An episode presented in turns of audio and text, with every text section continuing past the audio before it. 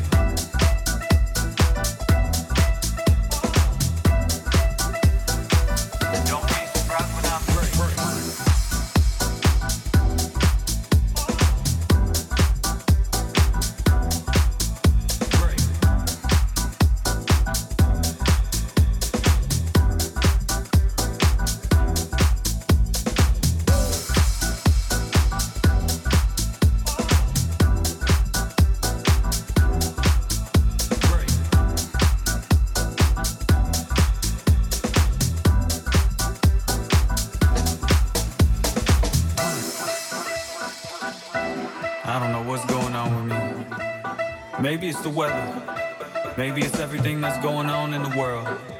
Maybe it's just me. It's just a weird vibe in general.